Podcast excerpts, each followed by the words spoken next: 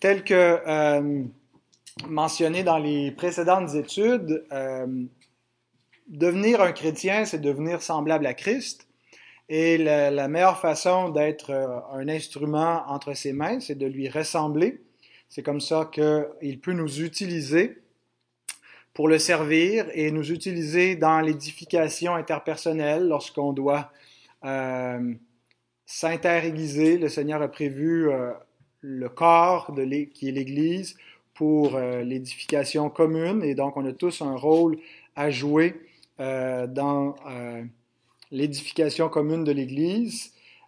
Et on terminait cette série qui va avoir été finalement de, de 10 méditations, c'est la neuvième ce soir, avec quatre choses à mettre en pratique pour devenir semblable à Christ. On avait résumé avec quatre verbes. On est rendu au troisième de ces quatre verbes. Aimer, écouter. Ce soir, c'est parler et il va rester agir. Donc, euh, on va parler de parler. L'importance qu'on a, qui, nous est donnée de devoir utiliser la parole. On est des créatures de la parole euh, et euh, il y a euh, tout un pouvoir avec la langue, ce qu'on peut accomplir par, par la bouche. Ça fait partie aussi du fait d'être à l'image de Dieu, d'être des créatures de la parole. C'est pas une faculté qui est donnée aux autres espèces. Nous, en étant dans l'espèce humaine et en, étant à l'image de Dieu, on a cette faculté de pouvoir être semblable à notre Créateur, qui est le Dieu de la parole, le Dieu qui parle. Et sa parole est créatrice. Dieu hein, appelle les choses, elles se mettent à exister. Sa parole euh, est créatrice, sa parole est rédemptrice, sa parole, euh, elle, elle, édifie, elle, euh, elle délivre, elle délivre du mensonge, elle est efficace. Et donc, nous sommes appelés, nous aussi, à utiliser le moyen de la parole à l'image de Dieu, comme Dieu utilise sa parole et non pas euh, avec une langue mensongère comme euh, le diable qui est le père du mensonge. Euh, on retrouve une certaine tension dans l'écriture entre l'invitation par moment à se taire et l'invitation à parler. Et on se sent parfois pris entre, entre ces, ces, deux réalités ou ces deux exhortations de la parole. Euh, et euh, on a la tentation parfois de, de ne pas parler. En fait, ces deux tentations, je ne sais pas si vous les vivez, moi je vis souvent ces deux tentations-là. La tentation de ne pas parler quand il faudrait parler, ou la tentation de parler quand ce serait le temps de se taire, euh, ou de, de, mal parler, ou de trop parler. Euh, donc l'Écriture nous invite souvent à nous taire. Quelques, quelques passages en rafale, faites simplement écouter, je vous donne les références, mais je n'attendrai pas pour qu'on qu tourne à chaque passage. Mais Psaume 141, verset 3, Éternel, mets une garde à ma bouche, veille sur la porte de mes lèvres. La prière de quelqu'un qui euh, prend conscience que par moment il parle trop, euh, que sa bouche honore pas toujours Dieu. C'est général, c'est pas toujours dans les interactions interpersonnelles, euh, mais certainement que c'est aussi le cas. Mais cette prière met une garde à ma bouche. Proverbe 10, verset 19. Celui qui parle beaucoup ne manque pas de péché, mais celui qui retient ses lèvres est un homme prudent. Donc, le proverbe dit tout ce qu'on a à, comprendre. On pêche souvent par la bouche, par euh, excès de parole. 11, proverbe 11, euh, versets 12 et 13. Celui qui méprise son prochain est dépourvu de sens, mais l'homme qui a de l'intelligence se tait. Celui qui répand la, la calomnie dévoile les secrets, mais celui qui a l'esprit fidèle les garde. Donc, il y a l'idée d'être circonspect d'avoir une maîtrise sur notre bouche, de ne pas répandre les secrets, d'apprendre à se taire. Proverbe 13, verset 3. Celui qui veille sur sa bouche garde son âme. Celui qui ouvre de grandes lèvres court à sa perte. Garder sa bouche, c'est garder son âme, c'est euh, éviter de s'exposer à certains dangers. Parce que parfois, en ouvrant trop notre bouche, en, remuant trop la langue, euh, ben on se met les pieds dans les plans. Euh, et une façon finalement de se préserver de préserver nos relations, euh, c'est d'apprendre souvent à se taire. Proverbe 17, 27 et 28. Celui qui retient ses paroles connaît la science, et celui qui a l'esprit calme est un homme intelligent. L'insensé même, quand il se tait, passe pour sage. Celui qui ferme ses lèvres est un homme intelligent. Donc, toute cette notion de maîtrise de soi. Euh, et même si on est un insensé, eh bien, on peut avoir l'air d'être sage. En se taisant. Il y avait un candidat, quand il se souvenait la, la vague de l'ADQ qui avait été élu il y a quelques années, c'est quoi, c'est 2008, dans ce coin-là, il y avait une grosse vague, puis c'était tous des députés qui avaient aucune expérience politique, puis euh, donc ils étaient à, l'Assemblée nationale, puis euh, après plusieurs semaines, beaucoup, c'était encore des novices, donc ils posaient pas de questions quand c'était leur temps, dans le, temps de questions, il y avait eu ça avait, euh, surpris un journaliste parce qu'il y avait un député euh, qui, même pendant le temps de questions qui était donné, n'avait pas utilisé son droit de parole. Donc, on lui avait interviewé, mais il euh, Pourquoi vous parlez pas? Vous avez le droit, vous êtes l'opposition officielle. Puis il avait dit Ma mère disait Mieux vaut passer pour innocent en disant rien que de, de confirmer qu'on l'est en ouvrant la bouche. Il n'y avait pas eu l'air si sage que ça, celui-là, finalement, entrevue. Mais donc, euh, euh, ça n'avait pas rapport avec le, le, sujet de ce soir, mais celui qui euh, retient ses lèvres peut passer pour sage dans certains cas. Euh, on est exhorté aussi à ne point juger, à ne point exprimer de jugement afin de ne point être jugé soi-même, faire attention à ne pas condamner les autres sans prendre conscience soi-même de euh, notre, propre poutre qui est dans notre œil. Et Jacques, je termine avec ça, Jacques 1, 19 nous dit Sachez-le, mes frères bien-aimés, ainsi que tout homme soit prompt à écouter, lent à parler, lent à se mettre en colère. Et donc, on avait insisté dans la dernière étude sur l'importance d'écouter. L'importance d'écouter pas seulement avec nos oreilles, mais d'écouter avec une intelligence, écouter pour comprendre, écouter pour sonder, essayer de saisir l'autre, essayer de connaître l'autre, en sachant que tout ce qui peut euh, affecter le canal de communication, à commencer par nos propres pensées, le fait qu'on ne se dévoile pas véritablement, qu'on qu qu vit un peu dans l'ombre, on se cache depuis la chute. Euh, mais donc, ce soir, euh, en réfléchissant à, cette, euh, à la dernière méditation, le fait d'écouter, puis ces passages que je viens de lire qui nous invitent à, être circonspect, à se taire, euh, le premier obstacle euh, quand il est le temps de parler, c'est qu'on est souvent tenté de ne rien dire. On est tenté de se taire alors qu'il ne faut pas toujours se taire. Et on pourrait prendre donc ces passages-là euh, et les, les, en faire comme un absolu, comme si c'était la règle qui doit prévaloir dans toutes circonstances, à tout moment, et de ne jamais rien dire. Euh, et parfois donc, on va euh, se taire quand il faut parler, puis on va se dire, ben, on, se, on, se, cite à soi-même ces proverbes-là, disant je suis un homme sage, je suis une femme sage qui sait garder sa bouche, alors qu'en réalité, c'est pas la sagesse qui nous amène à nous taire, c'est parfois la lâcheté. Euh, c'est parce qu'on veut éviter les problèmes, euh, c'est parce qu'on veut pas faire face à une situation et que euh, on ferme les yeux et on ferme la bouche. Euh, ou on se dit ben c'est parce que j'aime la personne, je veux pas la confronter avec une situation. Mais c'est surtout parce qu'on s'aime soi-même que souvent on se tait. C'est pas tant par égard pour autrui, c'est par égard pour nous-mêmes parce qu'on a peur de la réaction, parce que euh, veut pas de problème. Donc c'est pas toujours euh, un acte d'amour que de se taire. Euh, sans, du tout euh, rejeter ou mettre de côté tout ce qui a été dit sur l'importance du silence et de la maîtrise de, de la bouche, l'Écriture nous invite aussi à parler, à ouvrir notre bouche quand c'est le temps, et à parler judicieusement. On a par exemple Proverbe 27, 5 et 6 qui nous dit Mieux vaut une réprimande ouverte qu'une amitié cachée. Les blessures d'un ami prouvent sa fidélité, mais les baisers d'un ennemi sont trompeurs. Donc, se taire, parfois c'est ça les baisers qu'on donne. C'est une sorte de, complaisance tacite où on ne dit rien, on n'approuve pas, mais oh, il y a un proverbe qui dit qui ne dit mot consent.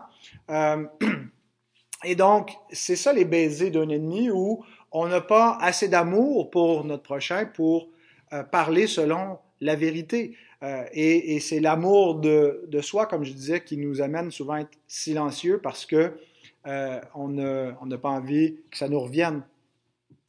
Il nous est exhorté par le Seigneur lui-même dans Matthieu 18, verset 15, Si ton frère a péché, va et reprends-le entre toi et lui seul. S'il t'écoute, tu as gagné ton frère. On est commandé par le Seigneur, donc non pas toujours de, se taire. L'amour couvre une multitude de péchés, mais ça ne nous dit pas que l'amour doit couvrir euh, tous les, ben, doit couvrir tous les péchés dans un, dans un sens où oui, on doit être prêt à pardonner tous les péchés comme Dieu pardonne tous nos péchés. Mais je pense qu'en Pierre nous dit que l'amour couvre une multitude de péchés, il est, sous-entendu aussi qu'on peut parfois passer par-dessus sans rien dire et subir l'offense. Euh, mais euh, ça ne veut pas dire qu'on devrait faire ça avec toutes les fautes que l'on voit. Et, on, doit forcément, par moment, aller vers notre frère, vers notre sœur, reprendre. Il y a le cas où il dit donc, si ton frère a péché. Mais quand on sait que quelqu'un doit être repris, euh, quand quelque chose doit être dit, quand une situation doit être adressée, euh, c'est pas nécessairement de, tout passer au peigne fin, puis de, d'être des, hyper euh, légalistes, toujours en train de, de chercher les, les poux et, ce, qui, ce qui peut être repris chez quelqu'un. Euh, mais euh, on, doit euh, aussi en même temps faire preuve de courage pour aller de l'avant. Paul dit à Timothée dans son travail pastoral, c'est une, exhortation qui est adressée à, Timothée en tant que pasteur en particulier, ceux qui pêchent, 1 Timothée 5.20, reprends-les devant tous afin que les autres aussi éprouvent de la crainte. Bon, euh, comment est-ce qu'on applique cela? C'est pas nécessairement d'aller de, faire honte à, une personne, mais ce que, Paul veut nous dire aussi, c'est sans nécessairement que de manière spécifique, de manière euh, euh, personnelle, on, appelle les gens, on, donne des noms devant l'Assemblée, mais il dit, n'aie pas peur d'adresser euh, devant tous les péchés, les fautes dont tu peux être conscient dans ton travail pastoral, de pas faire l'autruche euh, dans ta prédication, Timothée. Euh, ben, tu vas devoir, euh, tu vas souvent avoir la tentation de vouloir flatter les gens, de vouloir passer par-dessus certaines fautes, peut-être de, de, de, faire des, des distinctions de personnes, de des gens que ça te dérangera pas de reprendre, mais d'autres que, que, que, tu vas être plus mal à l'aise, mais Fais-le et montre l'intégrité devant tous. Fais pas exception de personne.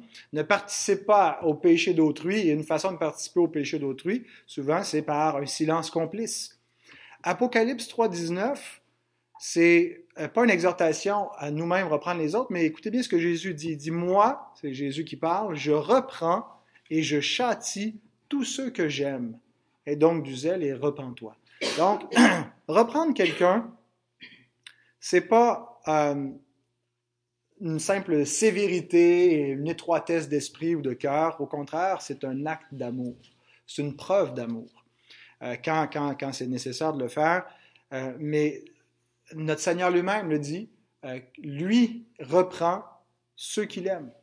Il ne fait pas simplement se taire, mais il nous reprend, il nous reprend par sa parole. Et, et, et quand, quand il nous reprend sévèrement dans notre cœur, dans notre conscience, c'est une marque de son amour envers nous. Un des plus grands signes, quand souvent quand quelqu'un vient euh, me voir euh, et, qui a besoin de, de conseil pastoral parce qu'il euh, se sent très coupable pour sa conduite et qu'il a l'impression qu'il n'est pas un enfant de Dieu parce qu'il a péché, je trouve que généralement c'est un très bon signe. C'est un signe de l'amour de Dieu pour cette personne-là qui est reprise dans sa conscience. C'est la tristesse selon Dieu qui mène pas à la mort, mais qui mène à la repentance et à la vie.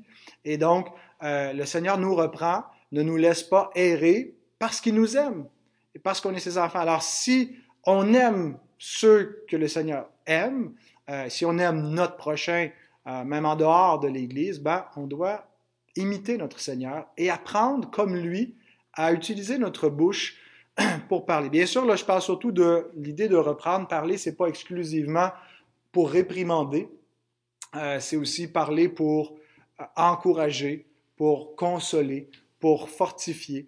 Et on a aussi parfois cette tentation-là de vouloir éviter euh, de s'engager envers quelqu'un, d'écouter ce que la personne a, à nous dire et de devoir chercher quelque chose à lui répondre, de sage, d'intelligent, d'édifiant. Mais donc, si on aime, on va parler.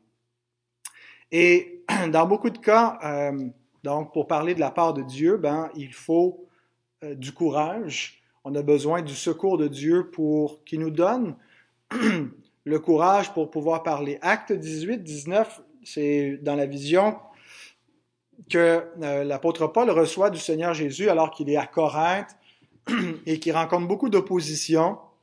Le Seigneur dit à Paul en vision pendant la nuit, ne crains point, mais parle, ne te tais point. Bien sûr, c'est un contexte euh, où ce qu'il avait à dire, c'était prêcher l'Évangile, euh, dénoncer les, idoles, s'opposer aux mensonges qui étaient crus dans la population corinthienne, mais de prêcher Christ, d'annoncer la, parole de Dieu, sachant que le Seigneur serait avec lui, qu'il y avait un peuple nombreux dans cette ville et qu'il allait euh, donc euh, bénir la parole qu'il allait prêcher. Ce que je veux souligner surtout, c'est que parfois on est comme Paul. On a peur de parler. On a peur d'aller vers les autres. On a peur juste d'évangéliser. On, relatait la semaine dernière à cette timidité, cette crainte de l'homme qui habite notre cœur, qui fait que on a peur de leur annoncer la bonne nouvelle parce qu'ils ne l'entendront pas comme une bonne nouvelle. Alors qu'est-ce qu'on a besoin? On a besoin, comme Paul, que le Seigneur nous fortifie, qui nous aide à parler, qui nous donne cette assurance pour dire les choses selon Dieu peu importe le contexte, par moment c'est prêcher l'Évangile, par moment c'est euh, simplement répondre à des, choses qu'on entend euh, au bureau, euh, dans, nos conversations, dans la bouche de, de, nos amis, de nos proches, de nos propres enfants, des choses qui sont fausses. Et on ne peut pas toujours tout laisser aller en fermant les yeux, on doit parler, on doit affirmer la vérité, on a besoin donc du courage. On a besoin aussi de sagesse et de maîtrise pour savoir à la fois quoi dire et euh, comment le dire? Et on est exhorté, en fait, Paul demande, compris pour lui, quand il dit dans Éphésiens 6, 19, après nous avoir présenté l'armure du croyant, et on le voyait cette semaine, je, je me montrais aux enfants, et c'est ainsi les enfants trippent beaucoup sur les Ninjago, les Lego Ninjago. Alors, euh, j'en ai profité pour leur parler qu'on a une armure, nous aussi, puis qu'on est, dans une certaine façon, dans un combat, un combat spirituel. Alors, quand je leur ai décrit l'armure dans Éphésiens, 6, euh, ils avaient jamais entendu parler d'une armure comme ça. Ils trouvaient ça vraiment cool, les enfants. Euh, puis j'avais arrêté euh, avec la, dernière pièce d'équipement, puis Agnès me reprit en me disant, mais t'as oublié le plus important, c'est la prière qui est dit à la fin, parce que c'est avec la prière qu'on enfile cette armure-là. Alors, voilà, merci Agnès. et Paul dit tout de suite après ce passage-là, Priez pour moi, afin qu'il me soit donné quand j'ouvre la bouche de faire connaître hardiment et librement le mystère de l'Évangile. Donc, Paul, un apôtre, avec euh, les signes apostoliques, la plénitude de l'Esprit, dépendait aussi de la prière de l'Église. Alors, si c'est vrai de lui, c'est encore plus vrai de nous. Euh, peu importe le rôle qu'on a joué, on a tous un rôle, on est tous membres du corps de Christ et on a une fonction pour l'édification commune et dans bien des cas, ça passe par notre bouche. Et on a besoin, nous aussi, de l'assistance des prières, de nos propres prières, des prières des autres. Et on peut demander par moment, quand on sait qu'on va devoir parler ou qu'on veut aller dans une situation, qu'on doit aller rencontrer quelqu'un euh, ou qu'on veut aller visiter une personne qui est malade, qui est à l'hôpital, une personne qui est mourante et qu'on doit parler, demandons la prière des saints pour savoir quand on va ouvrir la bouche, quoi dire et comment le dire, qu'on ait la sagesse, qu'on sache débusquer la personne là où elle se cache quand elle se cache euh, et que Dieu nous, nous, nous, assiste. Jacques 1, verset 5 nous dit, si quelqu'un d'entre vous manque de sagesse, qu'il la demande à Dieu, qui donne à tous simplement et sans reproche, elle lui sera donnée. La sagesse pour savoir quoi dire, la sagesse pour se maîtriser.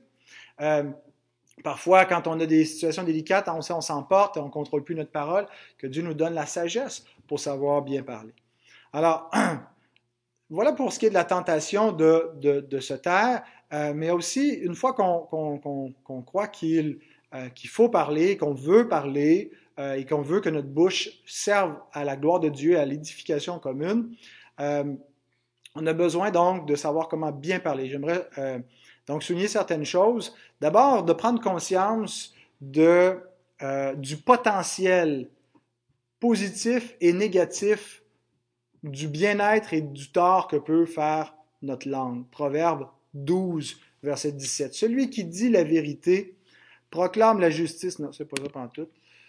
Euh, c'est verset 18. Tel qui parle légèrement blesse comme un glaive, mais la langue des sages apporte la guérison.